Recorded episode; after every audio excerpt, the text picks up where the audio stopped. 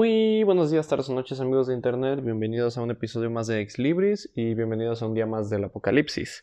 Puede sonar a una intro un tanto depresiva, pero recuerden que seguimos vivos y seguimos avanzando por nosotros y por los que ya no pueden hacerlo.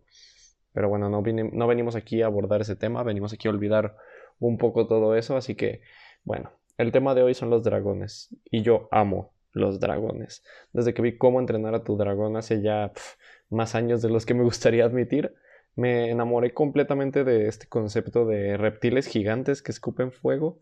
Y hey, encajan con el tema del podcast de mitología, entonces, ¿por qué no hablar de ellos? Siéntense o quédense de pie como gusten, relájense, pasemos página y comencemos.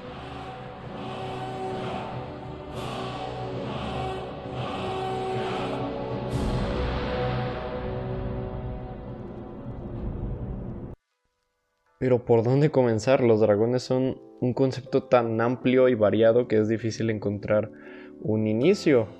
Pero bueno, así que como no podía ser de otra forma, abriremos con etimología. ¡Yay! La palabra dragón en sí viene del griego dracón, que significa serpiente, y esta a su vez viene de la palabra dercome, que significa mirar fijamente. Y aunque los griegos nos dieron la palabra que usamos en Occidente, no significa que todas las especies de dragones, entre comillas, funcionen igual o que durante todas las épocas o en todos los sitios se les llamara dragones, porque eso obviamente no es verdad.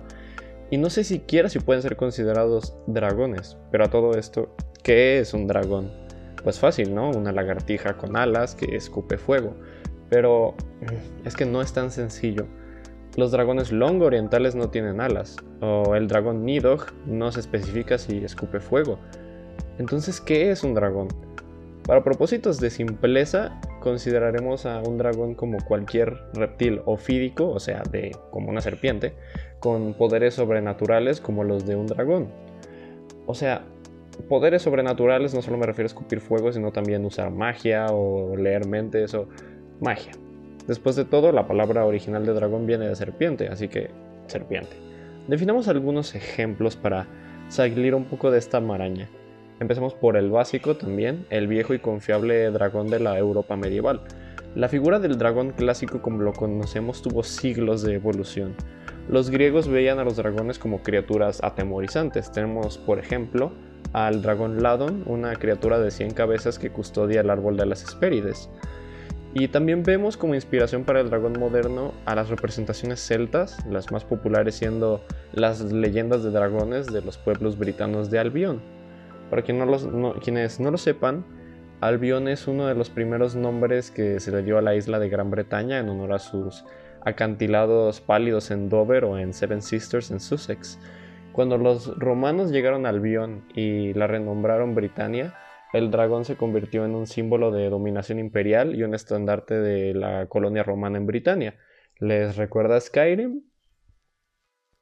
Bueno, y ahora que tienen una imagen clara de lo que es un dragón, destruyamos todo eso, destruyamos estas expectativas, tirémoslas por la ventana y pasemos a un concepto totalmente diferente. En Oriente, más específicamente en China, el dragón ha tenido una caracterización muy diferente, muy diferente. Y me refiero específicamente al Long, el típico dragón oriental que vemos por ahí, y es que es muy diferente de los dragones occidentales porque no se trata solo de un reptil. Para ser, específico, aunque eh, quitando el hecho de que no tiene alas y es más una serpiente que incluso los dragones de occidente, tiene partes de diferentes animales, ojos de langosta, cuernos de ciervo, hocico de camello, nariz de perro, bigotes de bagre, melena de león, cola de serpiente, escamas de pez y garras de águila. Esta es, al menos con los dragones chinos, la descripción principal y es la amalgama de criaturas más complicada que he visto. Es más complicada que una quimera griega. Pero los Long no son solo bestias salvajes come hombres como los dragones europeos lo son. Al contrario, se les representa como criaturas sabias y arcanas, uh, incluso deidades. Se les suele asociar con el agua, con fenómenos como la lluvia y los ríos, e incluso uno de los dioses dragón más populares, que es el dragón Azure o King Long, se le conoce principalmente por ser uno de los cuatro símbolos de las constelaciones chinas, junto con el pájaro vermellón del sur, el tigre blanco al oeste y la tortuga negra del norte. ¿Y cómo podríamos olvidar a la cultura mexica cuando tienen a uno de los dragones más increíbles e imponentes que existen? Hablo por supuesto de Quetzalcoatl o Cuculcán para los mayas. Quetzalcoatl, cuyo nombre literalmente significa serpiente ave o serpiente emplumada, es una de las principales deidades del panteón azteca y también del panteón tolteca y del panteón chichimeca y del panteón mixteca, etc. Es el dios de la vida, la fertilidad, la civilización y el conocimiento, así que no me extraña que se le asocie como deidad principal en tantas culturas. Es el rival de Tezcatlipoca, un dios de la oscuridad y lo oculto y lo invisible, e incluso a veces su hermano, dependiendo a qué interpretación le preguntes. Pero es que este dragón es aún más importante culturalmente para los aztecas de lo que los Long eran para los chinos. Y es que Quetzalcoatl también se asocia con el planeta Venus debido a su prominencia en el cielo nocturno para luego desaparecer por un tiempo. Por esta y otras razones se decía que Quetzalcoatl viaja a traer prosperidad y cosecha dos veces al año a la tierra, cumpliendo su rol como deidad de la fertilidad se le representaba también como un hombre barbudo, lo cual dio paso a cierta confusión que todos conocemos muy bien cuando los europeos, hombres blancos barbudos, llegaron a pues a Mesoamérica. Tenemos principal constancia de esta confusión gracias a las cartas de relación, que fueron una serie de documentos que Cortés escribió al rey de España para justificar sus acciones en América, porque, bueno, dato curioso, no sé si lo sabían, pero Cortés no tenía permiso de de conquistar a los aztecas y literalmente se mandó una orden de aprehensión para que lo arrestaran. Pero bueno, Cortés se justificó, envió sus cartas al rey y pues se le perdonaron las cosas entre comillas, aunque su vida no fue muy pacífica de ahí en adelante, hubo algunos problemas, digamos que Cortés no es exactamente la persona más humilde que existe, entonces eso le trajo muchos problemas con la corona.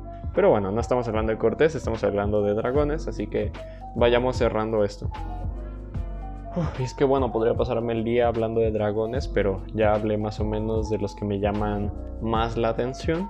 Y si tuviera que recomendar algo de contenido dracónico, creo que mis principales contendientes son la saga Eragon de Christopher Paolini o El Hobbit de J.R.R. Tolkien. Bueno, al menos el primer libro, que es La desolación de Smog, donde sale un dragón como principal antagonista. Y bueno, si aceptan el reto de lectura un poco más compleja, recomiendo también Viaje al Oeste, una vieja historia china budista acerca de un monje que viaja hacia la India desde China y se encuentra con toda clase de cosas en el camino, incluyendo muchos dragones. Y bueno, creo que con eso ya terminamos por hoy. Gracias por escuchar este episodio de Ex Libris y no olviden devorar su plato diario de príncipes y caballeros arrogantes.